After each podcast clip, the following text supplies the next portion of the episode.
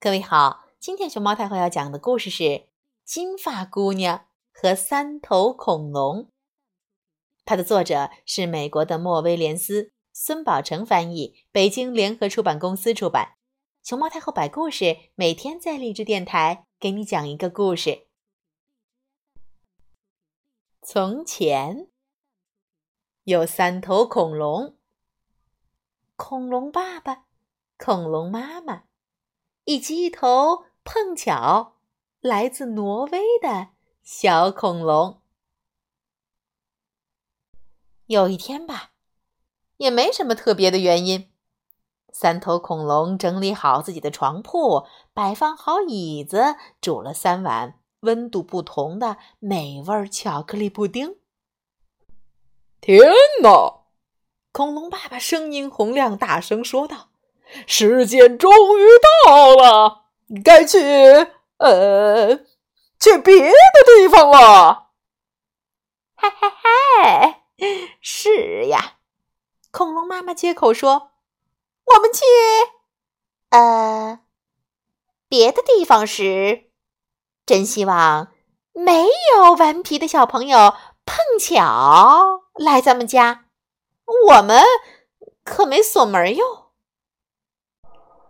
然后，小恐龙发出一阵震耳欲聋的笑声：“哈利哈利哈利克斯哈格里卡，哈哈哈！”听起来似乎有点邪恶，不过他很可能是在说挪威语，那种声调只是在表示礼貌。三头恐龙去了别的地方，绝对没有躲在树林里。专门等着毫无戒心的小朋友路过。果然，五分钟后，一个无人看护的金发姑娘独自走了过来。噔噔噔噔噔噔噔！就在这时，森林里响起一头恐龙的吼声：“哦，猎物上当了！”哦，但我敢肯定。那只是风的声音。紧接着又响起一个声音，听起来好像在说：“耐心点儿，恐龙爸爸，它离陷阱还远着呢。”啊啊！不过那可能只是岩石坠落，或是一只松鼠发出的声响。不过这无所谓，金发姑娘可不是那种胆小怕事的小女生。所以，一遇到这栋陌生的大房子，噔，他立刻闯了进去。打个比方吧，他从来不听警告，就喜欢冒险，径直就会闯入陌生的大房子。一进屋子，金发姑娘马上闻到那三碗美味巧克力布丁的气味儿。呜，金发姑娘说。巧克力布丁真香呢！如果我能爬到柜子顶上就好了。随后，他注意到一架长长的梯子，绝对只是碰巧放在那儿，绝对不是谁故意留下来的。金发姑娘爬上梯子，发现了三大碗巧克力布丁，就摆在她面前。第一碗巧克力布丁。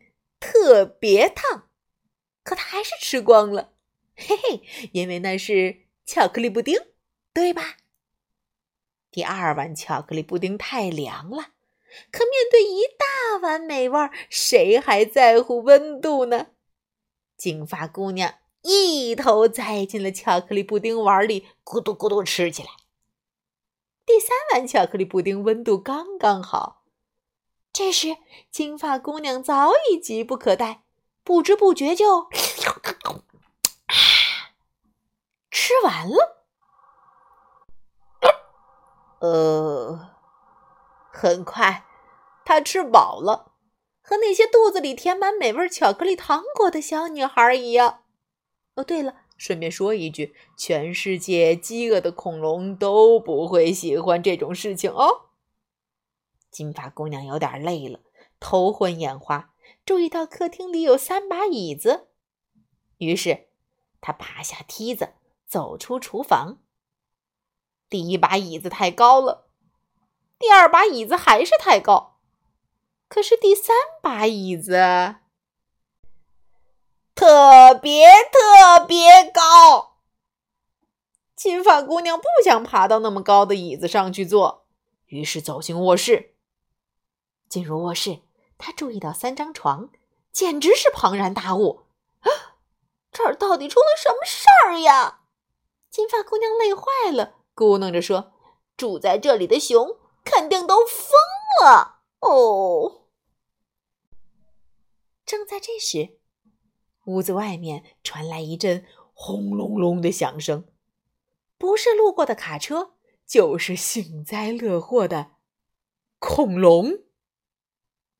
再过几分钟，他就睡着了。哦吼吼吼满肚子美味巧克力糖果的小女孩睡着的时候，可真是美味佳肴啊！哦，即便是从来不听劝告的小姑娘，也听到了这个声音。金发姑娘花了一分钟停下来思考，她可从来没有思考过这么长时间。嗨，他自言自语。这不是熊的屋子，而是恐龙的巢穴。再看看墙上挂着的“甜蜜之家”“恐龙之家”啊哦哦！我不管你怎么说，金发姑娘她可不是傻瓜。她抓紧时间，连忙冲向后门，啾，飞快的跑了出去。就在这时，一架响亮的飞机飞了过去。听上去就像三头恐龙在大吼：“赶紧的，冲啊！”或者是挪威语：“该吃糖果啦！”突然，绝对是巧合，绝对是巧合，三头恐龙从前门咚冲了进来。可他们，哦哦，来晚了。后门打开着，金发姑娘早就逃跑了。屋子里只剩下三头失望的恐龙。故事到这里就到这里了。金发姑娘的教训：一旦发现周围有危险，必须马上离开。嗨，熊爸爸、熊妈妈、熊宝宝一家，我来啦！嘿嘿，我是刚刚从恐龙家里逃出来的金发姑娘。你们在吃什么呀？嘿嘿，我来瞧瞧。啊哦，恐龙的教训：一定要锁好后门，上锁。